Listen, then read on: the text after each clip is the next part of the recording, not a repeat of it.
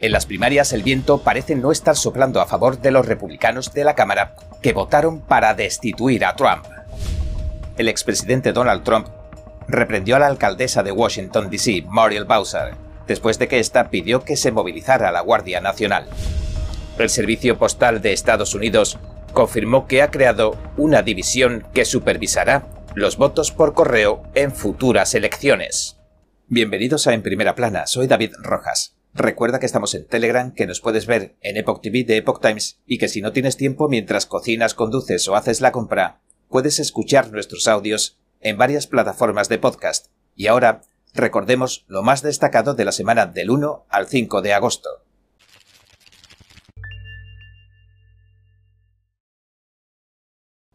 El número de chinos que ha abandonado las filas del Partido Comunista Chino, la organización más sanguinaria de la historia, se eleva más de 400 millones. Todo comenzó con un libro. Desde entonces, cientos de billones se han visto inspirados. Hablamos del mayor movimiento civil en la China comunista desde las protestas a favor de la democracia en la plaza de Tiananmen de 1989. El movimiento Tuitan, o renuncia al partido en chino. En noviembre de 2004, la edición en chino del Epoch Times publicaba una serie editorial sin precedentes, los nueve comentarios sobre el Partido Comunista Chino, explica la historia y el funcionamiento interno del Partido Comunista Chino, PCC, desde que se fundó. Se puede leer gratuitamente en la página del Epoch Times en todos los idiomas. La serie arroja luz sobre los oscuros crímenes del partido como ningún otro libro lo ha hecho hasta la fecha. La obra generó en muchos chinos el deseo de desvincularse del Partido Comunista y de sus organizaciones afiliadas, tales como la Liga Juvenil y los Jóvenes Pioneros. El Epoch Times en chino creó entonces una plataforma en Internet. Allí tanto sus lectores chinos como otros ciudadanos chinos registran sus declaraciones de renuncia a las organizaciones del partido de forma pública. Desde entonces, el movimiento Tuitan ha recolectado más de 400 millones de renuncias públicas al partido. El historial de asesinatos que ha perpetrado el partido desde que tomó el poder en China de forma turbulenta ha dejado generaciones de familias rotas y marcadas como la del empresario chino Shen Xuanhong. Cuando Shen descubrió que el partido no era el salvador del pueblo que decía ser, todo su mundo cambió. Recientemente, incluso marchó en un desfile en Washington para denunciar las violaciones de derechos del régimen chino. Le dijo al Epoch Times lo siguiente. En China no era más que un gusano que pisoteaba el poder autoritario y que no se atrevía ni a revolverse un poco. Solo cuando llegué a Estados Unidos empecé a sentirme una persona, porque por fin dejé de tenerle miedo al Partido Comunista. Jerome, presidente del Centro Global del Movimiento Tuitan de Nueva York, le dijo al Epoch Times lo siguiente. 400 millones es una cifra mayor que la población de algunos países. El hecho de que un grupo tan numeroso abandone al Partido Comunista Chino y se aleje de sus crímenes generará un cambio positivo en la sociedad china y añadió que a medida que más personas se unen en pos de la libertad, la idea de que puede existir una China libre sin el control de los comunistas parece cada vez más real. El congresista estadounidense Brian Fitzpatrick también subrayaba recientemente que nunca debemos confundir al régimen autoritario que gobierna China con el pueblo chino, porque según aseguraba, este último, el pueblo chino, aspira a librarse en un futuro del control comunista. John Gibbs el aspirante que contó con el apoyo de Donald Trump sorprendió al representante Peter Mayer en las primarias republicanas del tercer distrito del Congreso de Michigan el 2 de agosto. La contienda recibió una gran atención nacional y generó gastos millonarios. Según algunos, volvió a probarse que el viento no sopla a favor de algunos de los republicanos de la Cámara de Representantes que votaron para destituir a Trump tras los acontecimientos que tuvieron lugar en el Capitolio de Estados Unidos el 6 de enero de 2021. Meyer, cuyo apellido resulta familiar por la cadena nacional de supercentros de su familia, que tiene su sede en Michigan, era el único congresista novato de los 10 republicanos de la Cámara de Representantes que decidieron impugnar al presidente en los últimos días de su mandato. Otro, el congresista Tom Rice, perdía sus primarias en Carolina del Sur por unos 27 puntos porcentuales, las ganaba el aspirante Russell Fry, que apoyó Trump. Otros cuatro de los diez republicanos de la Cámara, que apoyaron el impeachment, decidieron no presentarse a su reelección. Sin embargo, en el estado de Washington, horas después de la derrota de Mayer, ganaban sus respectivas primarias otros dos de los republicanos que votaron para destituir a Trump. El representante Jaime Herrera Butler y Dan Newhouse mantuvieron a raya a los contrincantes que apoyaba Trump en distritos considerados moderados. El representante de California, David Balladow, también se impuso en las primarias. Y ahora la representante Liz Cheney, de Wyoming, es la última de las republicanas de la Cámara que votó para destituir a Trump, que se presenta a unas primarias. Cheney también es vicepresidenta del comité que investiga los sucesos del 6 de enero en el Capitolio de Estados Unidos. Las primarias de Wyoming son el 16 de agosto.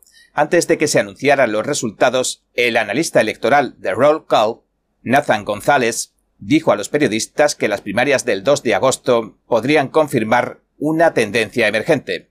Los republicanos que votaron a favor del impeachment de Trump no buscan la reelección o pierden en las primarias tradicionales. Explicó lo siguiente. Los republicanos pro-impeachment, que se dan el lujo de presentarse en estados con primarias que no son tradicionales y no tienen que depender del apoyo de los votantes de base del Partido Republicano, tienen la oportunidad de sobrevivir.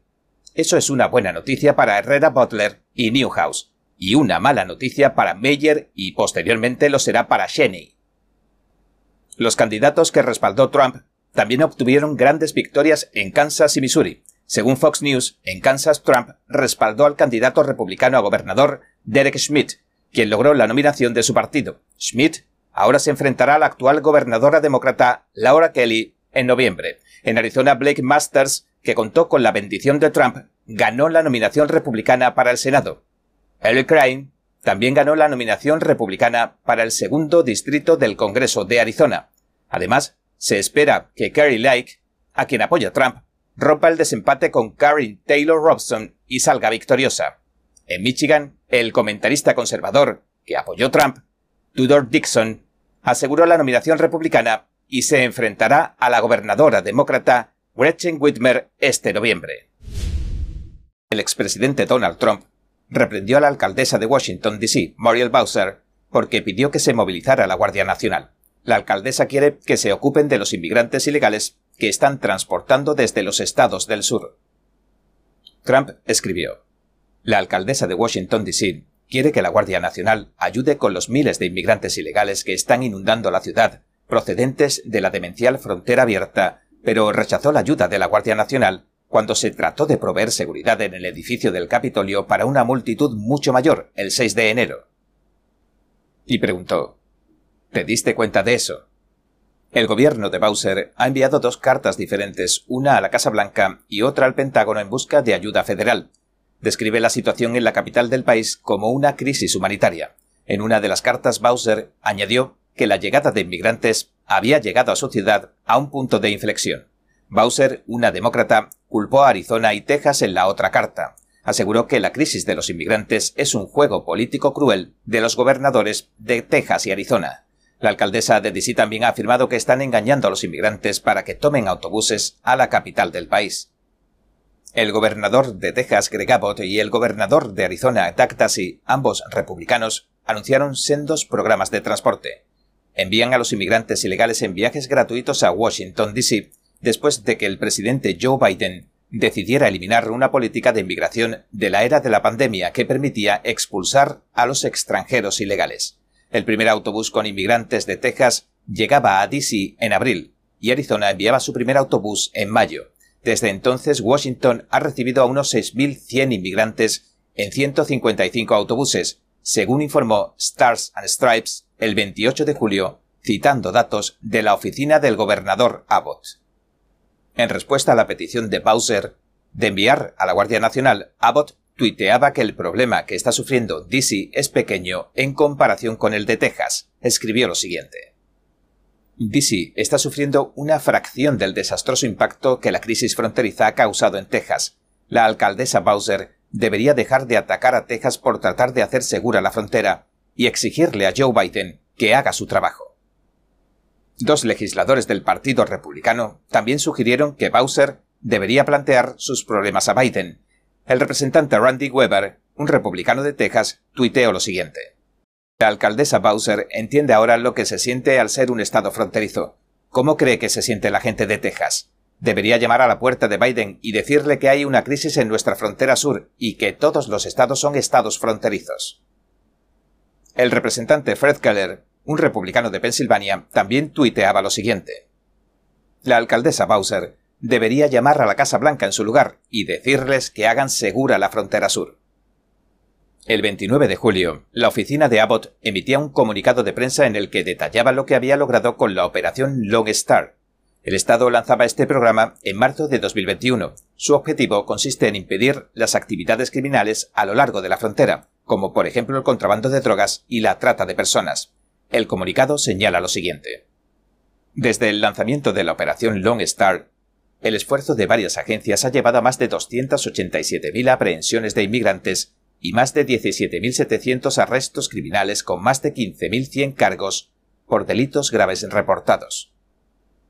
El documento también indica que el Departamento de Seguridad Pública de Texas ha incautado más de 325 millones de dosis letales en todo el estado, y añade lo siguiente. La operación Long Star continúa llenando los peligrosos vacíos que deja la negativa de la administración Biden en cuanto a asegurar la frontera, sino cada individuo que es capturado o arrestado y cada onza de droga que se incauta habrían llegado a las comunidades de Texas y de la nación, debido a las políticas de frontera abierta del presidente Biden. El Servicio Postal de Estados Unidos confirmó que ha creado una división que supervisará los votos por correo en futuras elecciones. Adrienne Marshall, directora ejecutiva de los recién creados servicios de correo electoral y gubernamental, dijo que supervisarán los equipos de respuesta al correo electoral en las comunidades locales para hacer frente a los posibles problemas. Le dijo a los medios lo siguiente.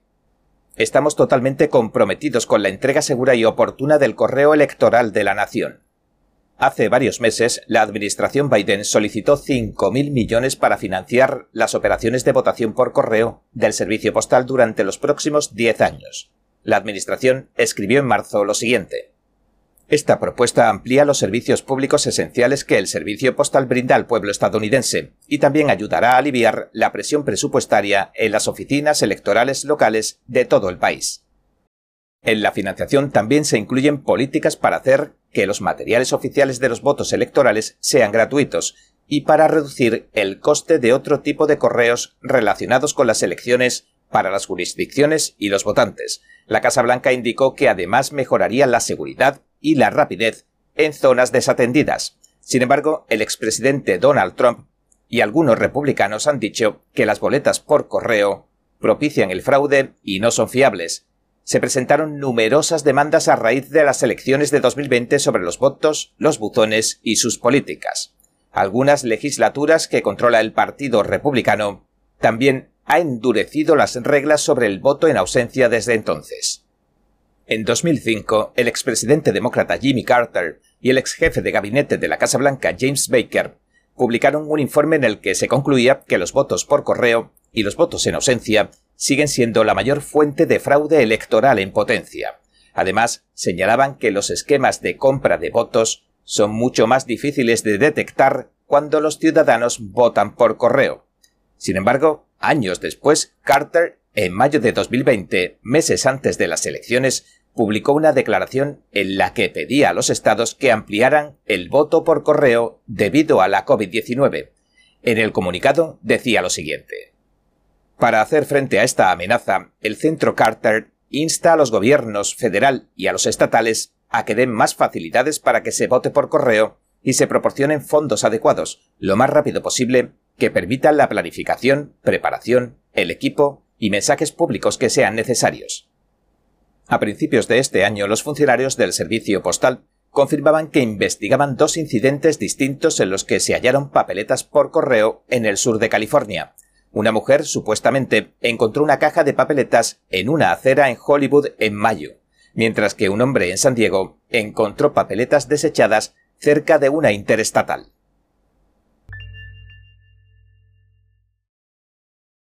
Cada minuto que pasa, el mundo está cambiando vertiginosamente. NTD Noticias le trae información objetiva, veraz y sin agendas ocultas. Infórmese de los acontecimientos que impactan a Estados Unidos, Latinoamérica y el mundo, con los mejores análisis de expertos e informes especiales. NTD Noticias, periodismo independiente con los temas más relevantes que muchos medios no se atreven a reportar. Síganos en Epoch TV y el canal NTD en español, en YouMaker.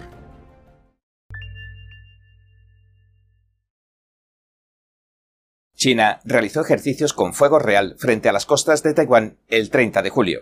Antes advertía a la presidenta de la Cámara de Representantes de los Estados Unidos, Nancy Pelosi, que no visitara la isla independiente. El régimen comunista lo está reclamando como parte de su territorio. El Ejército Popular de Liberación del Partido Comunista Chino realizó ejercicios militares en las aguas de la isla de Pingtang.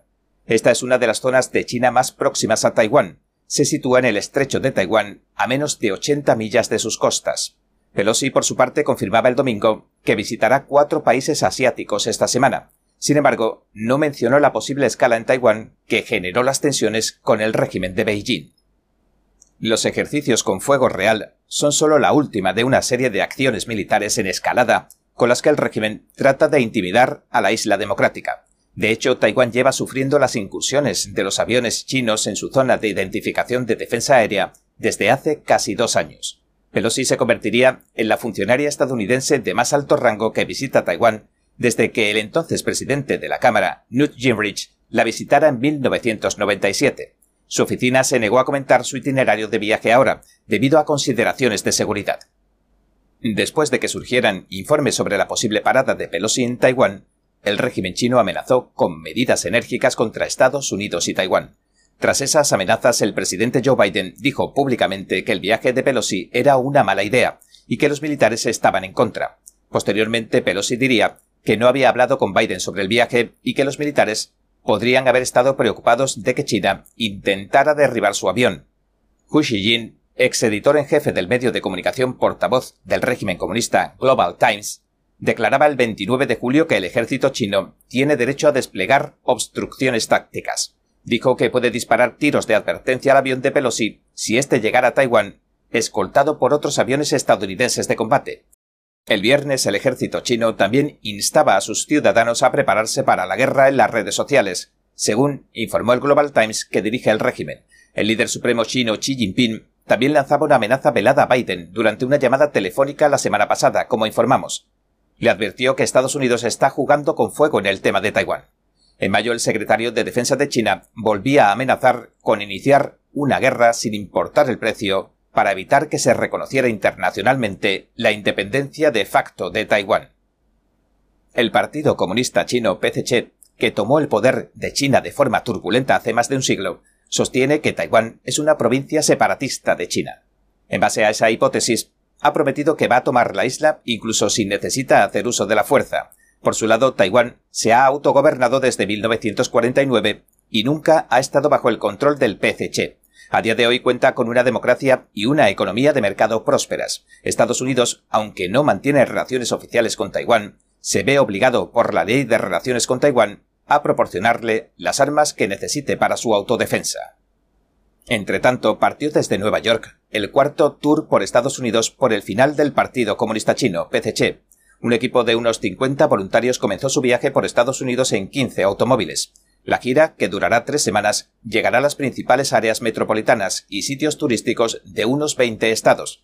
La patrocina el Centro de Servicios Globales para renunciar al Partido Comunista Chino de Nueva York, y tiene como objetivo generar conciencia sobre la maldad del comunismo y del Partido Comunista Chino.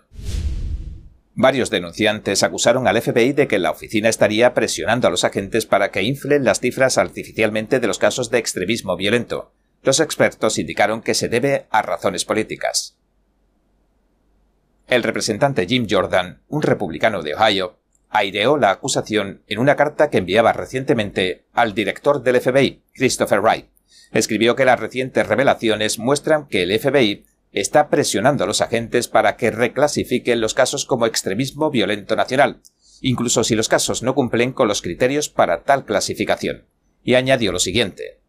Dada la retórica que defiende la administración Biden de que el extremismo violento nacional constituye la mayor amenaza a la que se enfrenta nuestro país, la revelación de que el FBI puede estar rellenando artificialmente los datos de terrorismo nacional resulta escandalosa.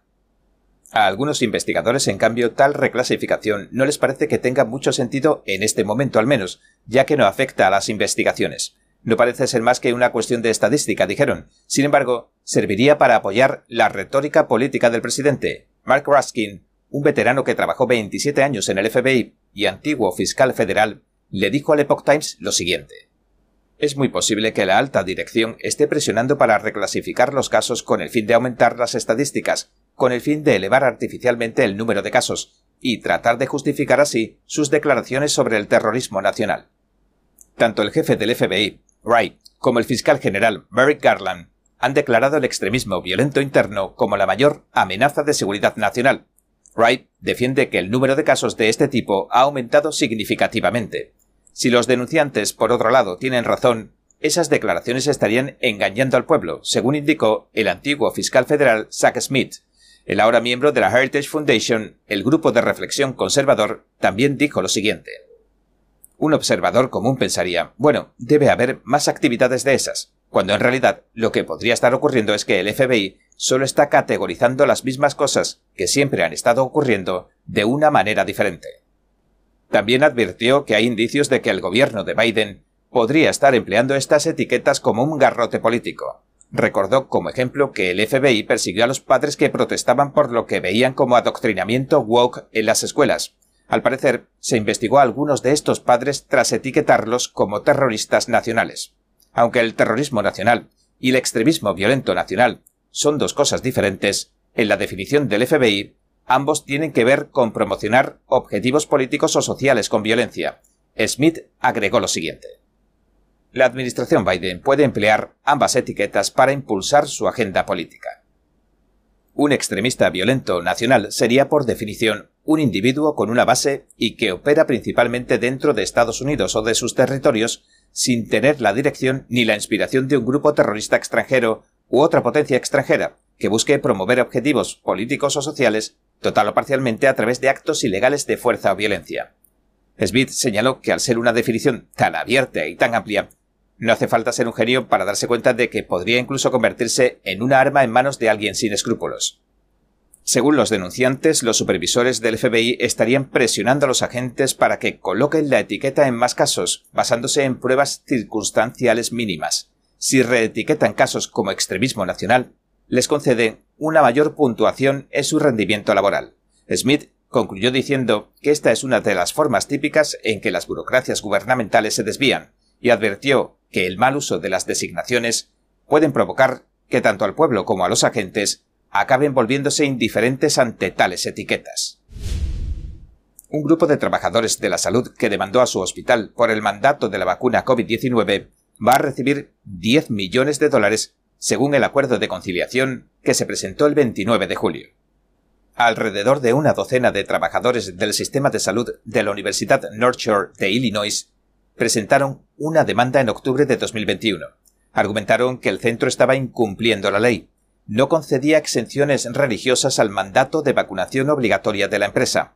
Tras ocho meses de negociaciones, los trabajadores y Northshore han acordado resolver este caso, según refleja un memorando que se presentó ante el Tribunal Federal. Siguiendo los términos del acuerdo, Northshore pagará unos 10.340.000 dólares a un fondo de conciliación para los trabajadores a los que perjudicó su mandato obligatorio. En concreto, se destinará a los trabajadores que entre el 1 de julio de 2021 y el 1 de enero de 2022 pidieron una adaptación religiosa y se les negó. Algunos se vacunaron para evitar que los despidieran, a otros los despidieron y otros renunciaron. Alrededor de 473 trabajadores entran en esa categoría. Northshore también se compromete a realizar ajustes en su mandato de vacunación y conceder exenciones por creencias religiosas. Los trabajadores despedidos por haberse negado a vacunarse debido a sus creencias religiosas pueden solicitar que se les devuelva el empleo. Se le ha pedido al juez de distrito de Estados Unidos John Ness, el magistrado designado por Trump, que supervisa el caso, que apruebe el acuerdo propuesto. Liberty Counsel, el grupo legal que representa a los demandantes, describió el acuerdo como el primero de su tipo contra una empresa privada que impone un mandato de vacunación COVID-19 y se niega a conceder cientos de solicitudes de exenciones religiosas. Si el juez aprueba el acuerdo, cada una de estas personas religiosas que se vacunó por obligación tendría derecho a unos 3.000 dólares y hasta 25.000 dólares podrían obtener aquellos a los que despidieron o dimitieron. Las cantidades finales dependerán de cuántos trabajadores soliciten el dinero, entre otros factores. Liberty Council, el grupo legal, también pide 2 millones de dólares en concepto de honorarios de abogados, lo que supone un 20% del total del acuerdo. Desde que la presidenta de la Cámara de Representantes de Estados Unidos, Nancy Pelosi, insinuó que haría escala en Taiwán durante su viaje a Asia, el régimen comunista chino no ha dejado de intimidar, tanto militar como económicamente, a la isla autogobernada. Los medios de comunicación locales de Taiwán informaron de que los funcionarios de aduana chinos anunciaron una prohibición temporal durante la noche. No permitirán que más de 100 empresas taiwanesas sigan importando productos agrícolas y alimentos al continente. Hu Mei, directora general de la Administración de Alimentos y Medicamentos de Taiwán, insinuó que Beijing lo hacía por razones políticas. Un congresista del partido gobernante de Taiwán, Wang Tiyu, tuiteaba en respuesta a la prohibición china lo siguiente. China piensa que lanzando una campaña de presión contra Taiwán en varias áreas, el pueblo de Taiwán se va a dejar intimidar, pero se equivocan. Chen Quantin, presidente de la Fundación Next Gen de Taiwán, también tuiteó lo siguiente. La reacción que muestra China al paralizar ciertas importaciones de alimentos y productos agrícolas ante la posible visita a Taiwán de la presidenta de la Cámara de Representantes, Nancy Pelosi, es claramente una maniobra ilegítima con la que se intenta castigar a Taiwán por las acciones de Estados Unidos. Quantin también denunció que China emplea sus tácticas de manipulación económica para coaccionar tanto las relaciones políticas como el comportamiento de Taiwán. Advirtió que el régimen tiránico trata de dictar por la fuerza las reglas de la relación entre China y Taiwán. La presidenta de la Cámara Nancy Pelosi, desoyendo las amenazas del régimen comunista chino y las advertencias, se reunía el 2 de agosto con las autoridades de Taiwán. Pelosi llegaba desde Malasia, la segunda parada de su gira, Previamente había visitado Singapur.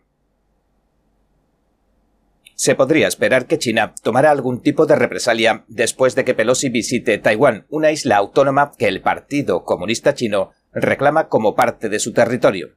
Los medios de comunicación estatales chinos incluso habían sugerido que el ejército chino debería derribar el avión de Pelosi si se aproximaba a Taiwán, como informábamos ayer. El ejército chino también llevó a cabo ejercicios con fuego real en el estrecho de Taiwán en un intento por disuadir a Pelosi de que hiciera su viaje. El ejército de Taiwán aumentaba su preparación para el combate esta mañana en respuesta. Según informó la Agencia Central de Noticias de la isla, citando fuentes anónimas, el estado de alerta continuará hasta el mediodía del 4 de agosto. Pelosi, por su parte, según algunos medios locales, visitaría mañana miércoles el Parlamento de la isla y se reunirá con la presidenta de Taiwán, Tsai Ing-wen. La Agencia Central de Noticias de la isla informó que un destructor del Ejército Popular de Liberación chino se estacionaba esta madrugada a unas 50 millas u 80 kilómetros al sureste de la costa. Varias naves militares estadounidenses también se hallan estacionadas en las proximidades de Taiwán. Al menos dos buques de la Marina estadounidense, el portaaviones USS Ronald Reagan y el buque anfibio USS Tripoli, están operando en el borde del mar de China Meridional, de acuerdo a US 9 News. El representante Tony González, un republicano de Texas, quien visitó Taiwán en 2021 con otros congresistas, entre ellos los senadores John Cornyn y Mike Rappo, le había dicho a Pelosi que ignorara completamente las amenazas del Partido Comunista Chino. PCC tuiteó lo siguiente. El Partido Comunista Chino me amenazó antes de que visitara Taiwán el año pasado. Pido encarecidamente a la presidenta Pelosi que ignore al Partido Comunista Chino y demuestre que Estados Unidos se mantiene firme con nuestros aliados. Antes de que se consumara la visita de Pelosi a Taiwán, el Partido Comunista Chino decidió mostrar su fuerza con una serie de maniobras militares. El 1 de agosto, los medios de comunicación estatales chinos publicaron imágenes que supuestamente mostraban el misil hipersónico DF-17 de China, apodado el asesino de los portaaviones. China también realizará ejercicios militares en el mar de China Meridional durante cinco días a partir del 2 de agosto, según los medios estatales chinos. Además se lleva a cabo un simulacro con fuego real durante cuatro días que finalizará el 4 de agosto en el mar de Bohai, situado en la costa oriental de China. Además, el 1 de agosto, cuatro cazas chinos J-16 invadían la zona de identificación de defensa aérea del suroeste de Taiwán. En respuesta, el ejército de Taiwán envió cazas, emitió avisos por radio y desplegó sistemas de misiles de defensa aérea para vigilar las actividades. Una zona de identificación de defensa aérea es una franja de territorio próximo al espacio aéreo nacional de un Estado. Las aeronaves extranjeras que se acercan deben presentar sus identificadores y su ubicación. Esta zona le permite a un Estado disponer de tiempo para juzgar si toma medidas defensivas. El Ministerio de Defensa Nacional de Taiwán advirtió en una declaración del 2 de agosto que en reacción a las amenazas enemigas enviaría las Fuerzas Armadas de manera adecuada, ya que tiene un conocimiento completo de las actividades militares cerca de la isla, según informó Reuters. El Ministerio también dijo que tiene la determinación, capacidad y confianza para garantizar la seguridad nacional de Taiwán y que tiene varios planes que no especificó para una emergencia. No hay duda de que el expresidente Donald Trump sigue disfrutando de un gran apoyo dentro del Partido Republicano, y una reciente cumbre en Washington también demuestra que sigue siendo una fuerza poderosa en el seno de la política republicana. Algunos antiguos funcionarios de la administración Trump, que fundaron el Instituto de Políticas America First, convocaron una cumbre en Washington la semana pasada. Presentaron sus propuestas políticas para el próximo Congreso. Los aliados de Trump están trabajando para asegurarse de que tanto sus políticas como las ideas de America First sigan constituyendo la parte central, el núcleo de la plataforma del partido, mientras se preparan para una posible ola roja en 2022. Linda McMahon, presidenta de la Junta Directiva del Instituto, dice que sus recomendaciones políticas se basan en los cimientos que estableció la administración Trump. En una entrevista con el Epoch Times, dijo que su objetivo es avanzar con la agenda de America First en el nuevo Congreso, que se formará tras las elecciones de noviembre. McMahon formó parte del gabinete de Trump. Era directora de la Administración de Pequeñas Empresas de Estados Unidos entre 2017 y 2019. Luego se retiró para presidir el Super PAC pro-Trump America First Action. Dice que el asunto en que más piensa la gente hoy en día es la economía. Por eso los objetivos del grupo apuntan a hacer permanentes los recortes de impuestos de Trump y continuar con el entorno desregulador, es decir, menos leyes, para posibilitar que vuelva el boom económico de la era Trump. McMahon predice que el Partido Republicano se alzará con una gran victoria en las elecciones de mitad de mandato de noviembre, y añadió Sí, creo que los republicanos retomarán tanto la Cámara como el Senado, Creo que en la Cámara por una mayoría más amplia que en el Senado, pero creo que recuperarán ambos. Trump hizo la semana pasada su primer viaje de regreso a la capital del país desde que dejara el cargo. Pronunció uno de los discursos de apertura de la cumbre, hizo hincapié en la seguridad antes que nada y criticó el aumento de la delincuencia y la falta de vivienda que sufren los estadounidenses bajo la administración de Biden. John Giese, el columnista jefe de política de Newsmax, le dijo al Epoch Times lo siguiente. El expresidente Trump pulsó todos los botones correctos, puso un fuerte énfasis en la delincuencia y el coste de la vida, y en contrastar lo que ha ocurrido con la economía y la frontera bajo su sucesor. El hecho de que haya tocado estos temas en lugar de insistir en las elecciones de 2020 demuestra que está a la última y tiene visión de futuro. Por su parte, el presidente Joe Biden ha arreciado sus críticas a Trump, mientras crecen los rumores de que planea presentarse de nuevo a las presidenciales, Biden acusó al expresidente de incitar un infierno medieval para los policías durante los disturbios del 6 de enero. En la cumbre de dos días, sin embargo, los líderes republicanos dijeron que seguirán impulsando la agenda de Trump, es decir, America First. Le pidieron a los conservadores y a los miembros del Partido Republicano que se unan en pos del presidente. Otros de los temas claves que se trataron en la cumbre fueron la inflación, la independencia energética y el Estado regulador. Larry Kudlow, vicepresidente del Instituto America First y antiguo asesor económico del presidente Trump, advirtió sobre los crecientes abusos regulatorios de la administración Biden. Advirtió que es uno de los factores que están contrayendo la economía. En otras palabras, están reduciendo los bienes y servicios del mercado. Kudlow dijo en la cumbre que los costes regulatorios alcanzaron más de 200.000 millones de dólares el año pasado convirtiéndolo, dijo, en el segundo año más costoso de la historia, y añadió Los costes regulatorios de 2021 del presidente Biden triplican los del primer año de Obama y son casi 40 veces más que los del primer año del presidente Trump. El Instituto America First planea llevar a cabo una serie de reuniones en todo el país hasta que se celebren las elecciones de mitad de mandato, para promocionar la Agenda América Primero, y en enero el grupo planea educar al nuevo Congreso y a los funcionarios estatales sobre el modelo de legislación y las acciones ejecutivas y las acciones ejecutivas para avanzar con las propuestas políticas en el Congreso y en las cámaras estatales. Además de apuntalar la economía, la Agenda America First de Trump incluye una amplia gama de propuestas como acabar con la censura de las grandes tecnológicas, dar más poder a los padres, proteger a las deportistas, completar el muro fronterizo y acabar con los cárteles de la droga. Los senadores Ron Paul de Kentucky y Maggie Hassan de New Hampshire van a dirigir la primera audiencia ante el Congreso de la investigación sobre la ganancia de función. Esta forma parte de las iniciativas que están llevando a cabo para que se investiguen los orígenes de la pandemia de la COVID-19. La audiencia prevista para el 3 de agosto se produce mientras los republicanos debaten cada vez con más intensidad acerca de si la pandemia la causa una filtración del Instituto de Virología de Wuhan, en China.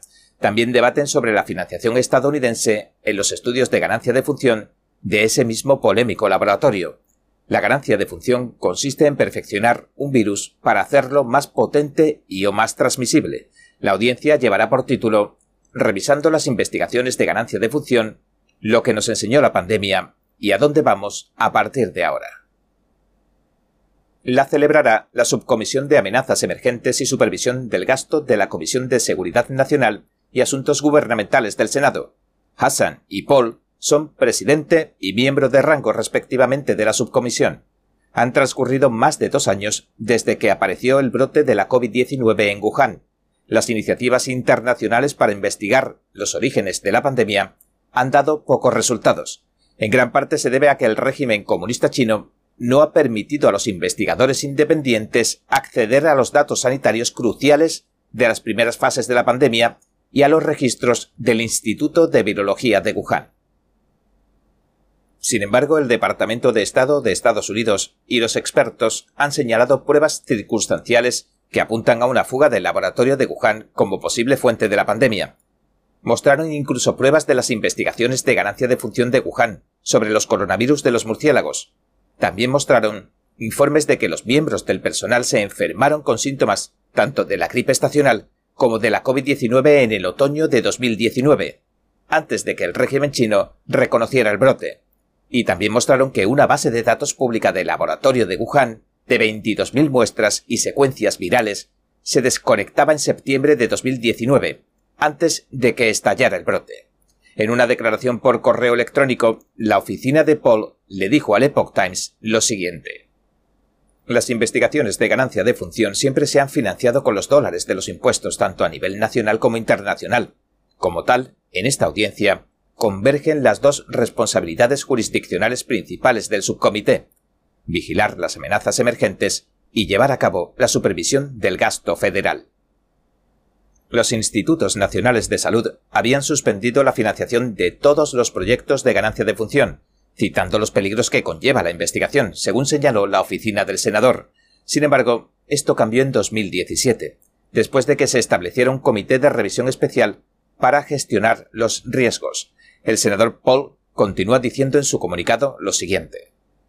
Sin embargo, siguen existiendo serias dudas sobre si basta con este protocolo para proteger a Estados Unidos y al mundo de las posibles consecuencias negativas que puede generar una investigación así. Además, el debate sobre lo que es y lo que no es la investigación de ganancia de función no está resuelto. Entre tanto, los institutos de salud reciben cada vez más críticas tanto por parte de Paul como de otros congresistas republicanos, por financiar investigaciones en China a través de la organización sanitaria sin ánimo de lucro Ecosalud de Nueva York. Entre las subvenciones algunos expertos señalaron una investigación de ganancia de función sobre los coronavirus de los murciélagos. Los institutos de salud niegan la acusación.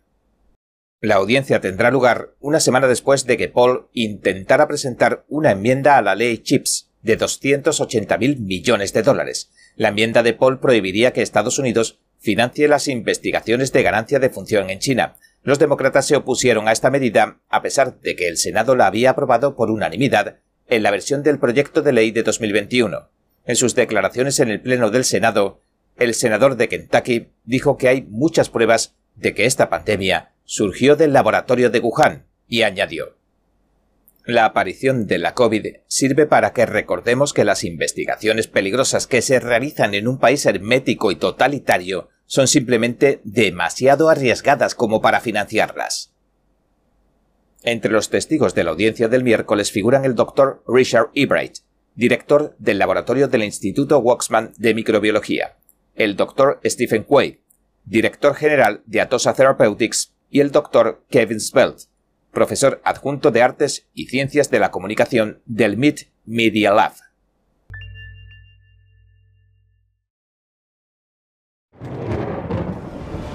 Los expertos dicen que lo que pasa en China termina pasando en el resto del mundo. Pero ¿qué pasa en China realmente? Pocos se animan a contarlo. Censura y ocultamiento, persecución de creencias, vigilancia extrema y crédito social. Mírelo antes en China en Foco y entérese de primera mano de noticias que le gustaría saber antes que nadie. Mírenos en YouTube y en Epoch TV del Epoch Times en español, de lunes a viernes a las 7 de la tarde, hora del este.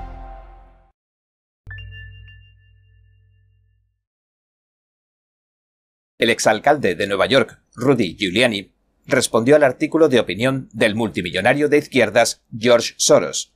El polémico magnate afirmó que seguirá patrocinando a los fiscales de distrito progresistas pese a que todo el país sufre un repunte de la delincuencia. Soros escribía para el Wall Street Journal lo siguiente. He participado en las iniciativas para reformar el sistema de justicia penal durante los más de 30 años que he sido filántropo. Sin embargo, nuestro sistema está plagado de injusticias que nos hacen menos seguros. El controvertido multimillonario añadía que en los últimos años los fiscales y otros tantos funcionarios con mentalidad reformista que se encargan de hacer cumplir la ley en todo el país se han unido en torno a una agenda que promete ser más eficaz y justa, y añadió. Esta agenda incluye dar prioridad a los recursos del sistema de justicia penal para proteger a las personas contra los delitos violentos. Pide que tratemos la drogadicción como una enfermedad, no como un delito, y busca acabar con la criminalización de la pobreza y las enfermedades mentales. Sin embargo, Giuliani, antiguo fiscal federal, que más tarde se forjaría una reputación de alcalde poco permisivo con la delincuencia, señala que Soros es una de las razones principales de que en todo Estados Unidos se esté sufriendo un aumento de los homicidios y de los delitos violentos. Un informe de los Centros para el Control y la Prevención de Enfermedades de mayo, por ejemplo, reveló que la tasa de homicidios por armas de fuego se disparó en 2020 a niveles que no se veían desde hacía 25 años. Mostró que la tasa se disparó un 35%, llegando a casi 6,1 personas por cada 100.000, Giuliani tuiteaba el lunes lo siguiente. Si hay una persona responsable de los aumentos récord de los asesinatos y la violencia en las ciudades de Estados Unidos, ese es George Soros, el gran contribuyente de los Black Lives Matter, los Antifa, el Partido Demócrata, Biden, Harris y unos 40 fiscales que favorecen a los criminales. Sus manos están manchadas de sangre. Entre los fiscales y los abogados de distrito que recibieron financiación de Soros se encuentran el fiscal del condado de Los Ángeles, George Gascon, el fiscal de Filadelfia, Larry Krasner, el fiscal de Manhattan, Alvin Bragg, la fiscal de Chicago, Kim Fox, y la fiscal del circuito de San Luis, Kim Garner. Soros también financió al ahora destituido fiscal de San Francisco, Shesa Bowden, aunque Soros se ha distanciado de Bowden según el Washington Free Beacon. Uno de estos fiscales de Soros, George Gascon, va a someterse a una votación para ser destituido en noviembre. Se han reunido más de 715.000 firmas para destituirlo. La cifra supera con creces las 566.000 que se necesitaban para poner en marcha la iniciativa. Los fiscales que cuentan con el apoyo de Soros supervisan jurisdicciones en las que vive el 20% de los estadounidenses. Sin embargo, más del 40% de los homicidios que tuvieron lugar en Estados Unidos en 2021 se produjeron en esos lugares, según el Fondo de Defensa Legal para el Cumplimiento de la Ley, una organización pro policía. El grupo, este último, escribió en junio sobre el asunto lo siguiente. La mayoría de estos fiscales adoptan políticas de justicia radicales al asumir el cargo, como puede ser eliminar las fianzas, desestimar los casos de delitos graves y procurar sentencias indulgentes mientras siembran relaciones hostiles con sus socios de la seguridad pública, en especial con la policía. El alcalde de la ciudad de Nueva York, Eric Adams, y el comisionado del Departamento de Policía de Nueva York, Kishen Sewell, están pidiendo que se lleven a cabo cambios específicos en las políticas de reforma de la fianza del Estado. Sugieren que provoca que aumente tanto los crímenes como la reincidencia. Nueva York aprobaba una ley para las fianzas en 2019 que se puso en marcha en 2020. Impide que los jueces pidan fianza en efectivo para la mayoría de los delitos menores y para los delitos graves sin violencia. Dentro de este apartado se incluye la mayoría de los delitos de tráfico de drogas. Por eso, se libera a muchos presuntos delincuentes a la espera de su juicio sin que tengan que pagar nada. Estos vuelven a verse libres en las calles rápidamente, después de ser arrestados. Los jueces solo pueden fijar fianzas para unos cuantos delitos, la mayoría de los cuales son violentos. Nueva York es el único estado de Estados Unidos que tiene una ley, por otra parte inexplicable, que impide a los jueces tener en cuenta la peligrosidad de un delincuente a la hora de decidir si se fija o no una fianza, según señaló un comunicado de la oficina de Adams el 3 de agosto. Tanto Adams como Sewell creen que se debe permitir a los jueces imponer la prisión preventiva a los acusados en el momento de la comparecencia, si se considera claro que son un riesgo para la seguridad pública en función de la gravedad de sus presuntos delitos o de su historial de reincidencia. En una rueda de prensa que se celebró en la sede de la policía de Nueva York, Adams pidió que se hiciera más por arreglar el sistema de justicia penal del Estado, y añadió Dicen que la definición de la locura es hacer lo mismo una y otra vez esperando resultados diferentes. Nuestro sistema de justicia penal está loco, es peligroso, es perjudicial y está destruyendo el tejido de nuestra sociedad. Una y otra vez la policía realiza detenciones por asalto, asalto grave, robos y posesión de armas. Sin embargo, la persona vuelve a la calle a los pocos días, si no horas, después de que la detengan, y siguen cometiendo más delitos en cuestión de semanas, si no de días. El alcalde también indicó que la tasa de reincidencia en Nueva York se ha disparado. El comisario Sewell y el alcalde Adams citaron cifras que muestran un aumento significativo de la reincidencia en algunas categorías de delitos.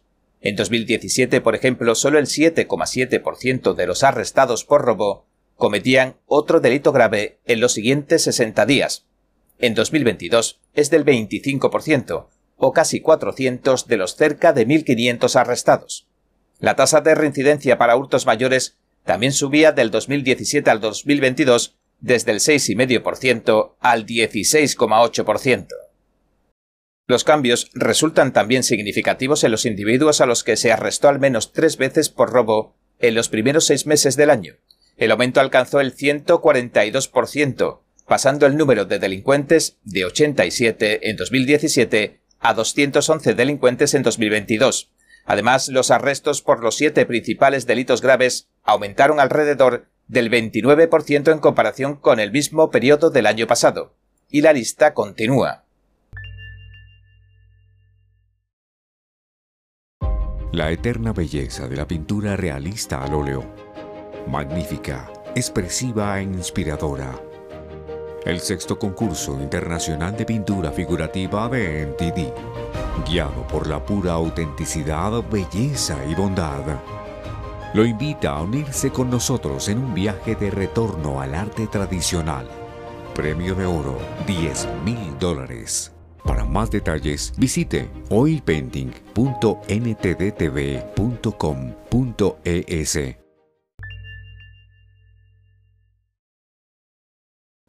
Dos senadores del Partido Republicano le han pedido al Departamento de Defensa que abra una investigación inmediatamente. Un denunciante afirma que no se investigó a cientos de los evacuados de Afganistán, pese a que aparecían en las listas de sospechosos oficiales. Ahora andan libres en los Estados Unidos. Según el denunciante, el gobierno de Biden no investigó adecuadamente a 324 evacuados afganos. Los senadores estadounidenses Josh Hawley y Ron Johnson señalaron el jueves que los 324 aparecían en la lista de vigilancia biométrica del Departamento de Defensa. Esta lista recopila los datos biométricos de las personas calificadas como amenazas o posibles amenazas e incluye a los sospechosos de terrorismo. Holley y Johnson dijeron que el denunciante culpa directamente a los funcionarios de la Casa Blanca y del Departamento de Defensa. El denunciante alega que estos le dieron instrucciones al personal de la agencia para que tomara atajos, es decir, que no les realizaran las pruebas completas de huellas dactilares a los evacuados en las bases de operaciones de Europa. El pretexto, facilitar la evacuación urgente de Afganistán. Los senadores también dijeron que se autorizó al personal del Departamento de Seguridad Nacional para que borrara los datos biométricos que consideraran antiguos. Ambos afirmaron que se trata de un hecho preocupante que podría amenazar tanto la seguridad nacional como la seguridad del pueblo. Hawley y Johnson presentaron las alegaciones del denunciante a Sean O'Donnell, el inspector general en funciones del Departamento de Defensa, en una carta en la que dijeron lo siguiente. Le escribimos con preocupación por las nuevas acusaciones que plantea un denunciante del Departamento de Defensa. Esta información puede demostrar que el fracaso de la administración Biden en la investigación de los evacuados de Afganistán fue incluso peor de lo que se hizo creer al pueblo. Las siguientes alegaciones exigen una investigación inmediata de su oficina. El Departamento de Defensa ya había admitido en un informe en el Centro Nacional de Lucha contra el Terrorismo lo siguiente, que no usó todos los datos del Departamento de Defensa para investigar a los evacuados afganos antes de que llegaran a los Estados Unidos. El departamento decía a principios de este año que identificó a 50 individuos afganos en Estados Unidos cuyos registros indican que podrían suponer un problema de seguridad importante. Holly y Johnson dijeron que entienden que ese número ha aumentado a por lo menos 65 y declararon que se hace necesario localizarlos inmediatamente investigarlos completamente y, si resulta apropiado, deportarlos. Los senadores también pidieron información sobre las acusaciones de que el personal del Consejo de Seguridad y del Departamento de Defensa habían dado instrucciones al personal para que tomara atajos en el procesamiento de las huellas dactilares de los evacuados. También pidieron que se aclaren las circunstancias en las que el personal de la agencia puede borrar los datos biométricos. Además, los senadores preguntaron si el FBI u otras fuerzas de seguridad estaban investigando a estas personas. En una audiencia del Comité Judicial del Senado, Holly se enfrentó al director del FBI, Christopher Wright. Le expuso las acusaciones del denunciante. Wright no pudo dar una respuesta clara sobre las iniciativas del FBI para localizar y entrevistar a los 324 evacuados afganos. Solo señaló lo siguiente hay una serie de individuos que a través de nuestros grupos de trabajo conjuntos contra el terrorismo estamos tratando de investigar activamente. En cuanto a las acusaciones de haber tomado atajos y no tomar las huellas completas, Wright dijo admitiendo con evasivas lo siguiente. Diré que se trata de un número masivo de personas a las que hay que examinar en un periodo de tiempo extraordinariamente corto, y eso, en mi opinión, plantea inevitablemente problemas. El director del FBI también indicó que la agencia había interrumpido una serie de acciones relacionadas con los evacuados, sin especificar cuáles. Holley, el senador de Missouri, antes de ceder la palabra y su tiempo, sentenció diciendo Sabemos que no se siguieron los procedimientos básicos, sabemos que no se siguió el proceso de selección, y ahora sabemos que es posible que cientos de personas relacionadas con el terrorismo están sueltas en este país como resultado. El gobierno de Biden traía a Estados Unidos a unos 77.000 afganos durante su caótica retirada militar del año pasado. Los traslados aéreos se dispusieron para que los afganos y sus familiares que ayudaron a los Estados Unidos durante sus 20 años de guerra no cayeran víctimas de las represalias de los talibanes. La manera en que se llevó a cabo la retirada ha recibido innumerables críticas. Víctor Orban, el primer ministro húngaro, le dijo a cientos de conservadores en Texas que su país derrotó al comunismo y que ahora Estados Unidos tiene que hacer lo mismo. En su intervención en la Conferencia de Acción Política Conservadora en Dallas, Orban le dijo a la multitud que Estados Unidos está luchando por su vida contra los progresistas y los globalistas que son comunistas, y añadió No tengáis miedo de llamar a vuestros enemigos por su nombre, me odian y me calumnian a mí y a mi país, como os odian a vosotros y a la América que representáis. Orbán dijo que los demócratas de Estados Unidos no le apreciaban y querían que Hungría dejara de ser un Estado nacionalista cristiano, y señaló lo siguiente. No querían que viniera aquí, y se esforzaron por levantar un muro entre nosotros. Orbán ha sido criticado por ser un nacionalista cristiano de derechas. Su postura contraria a la inmigración suscitó recientemente la condena de Estados Unidos y la comunidad internacional, porque dijo que los húngaros no querían convertirse en los pueblos de raza mixta. Orbán aclaraba después que no se trata de una cuestión tanto de raza como de cultura. Aunque no mencionó directamente la polémica, sí señaló que un político cristiano no puede ser racista. Su política anti-inmigración le valió una cálida acogida en Texas que está desbordada de inmigrantes ilegales debido a las políticas fronterizas del presidente Joe Biden.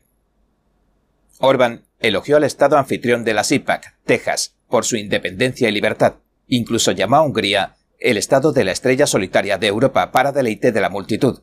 El primer ministro dijo que la inmigración masiva es uno de los objetivos globalistas. George Soros, húngaro de nacimiento, tiene un ejército de seguidores en instituciones de todo el mundo que quieren crear un mundo post-occidental. Orbán dijo que en 2015 400.000 inmigrantes ilegales llegaron a las fronteras húngaras. Entonces Hungría construyó un muro y redujo la inmigración ilegal a cero.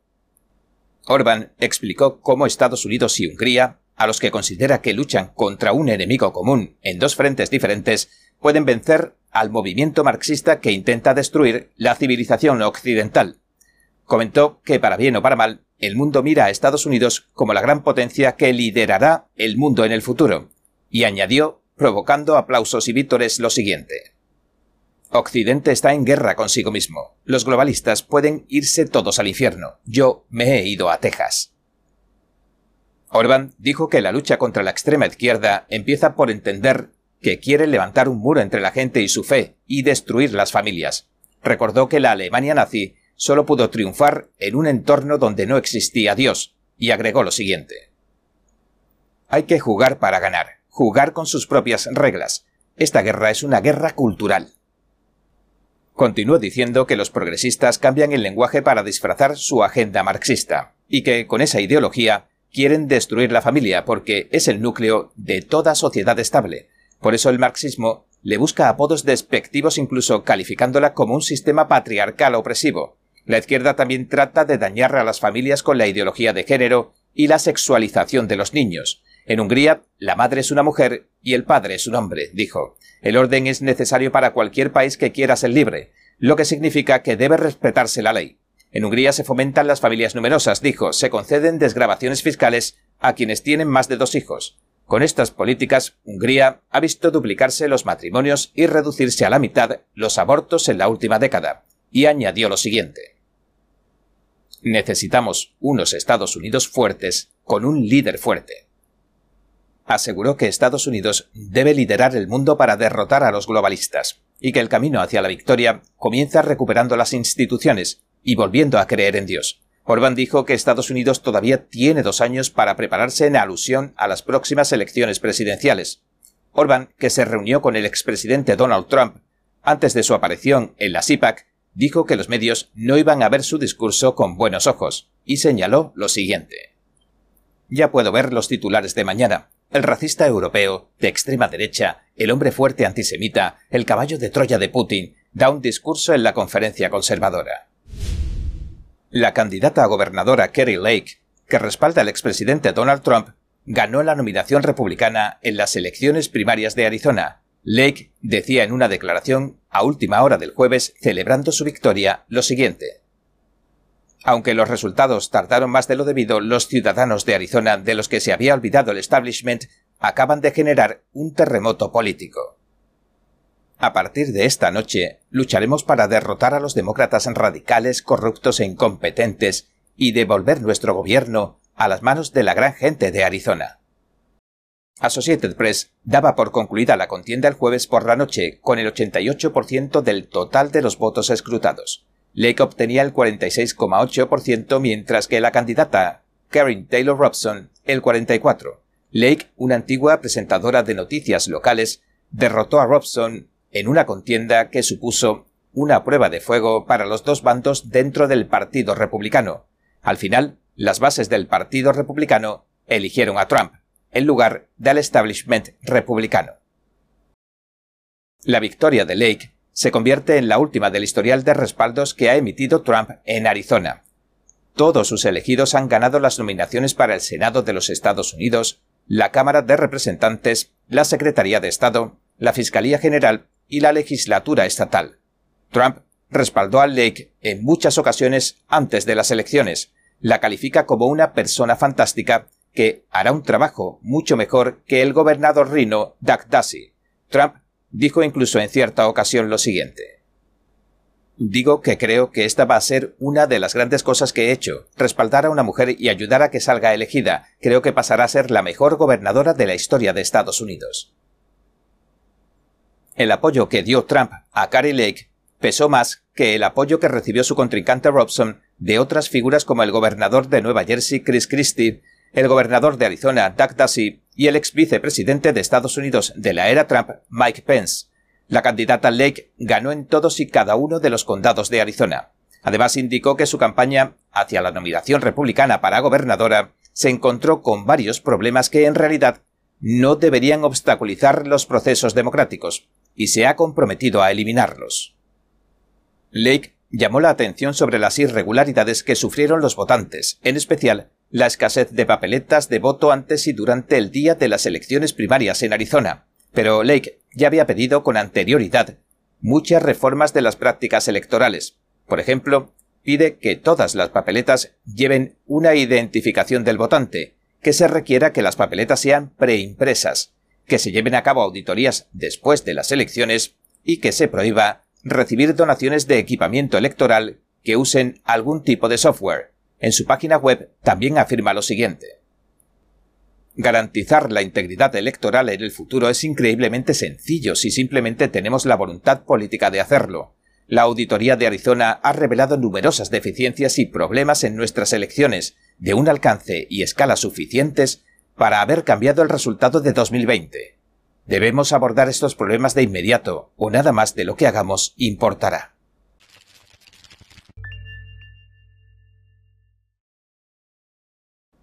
Bien, este ha sido nuestro episodio de hoy. Gracias por sintonizarnos. Si te gusta nuestro programa, por favor, no olvides darle a me gusta, suscribirte y compartir este vídeo con tus amigos y tu familia, porque todo el mundo merece conocer los hechos. Una vez más, gracias por ver en primera plana. Nos vemos la semana que viene.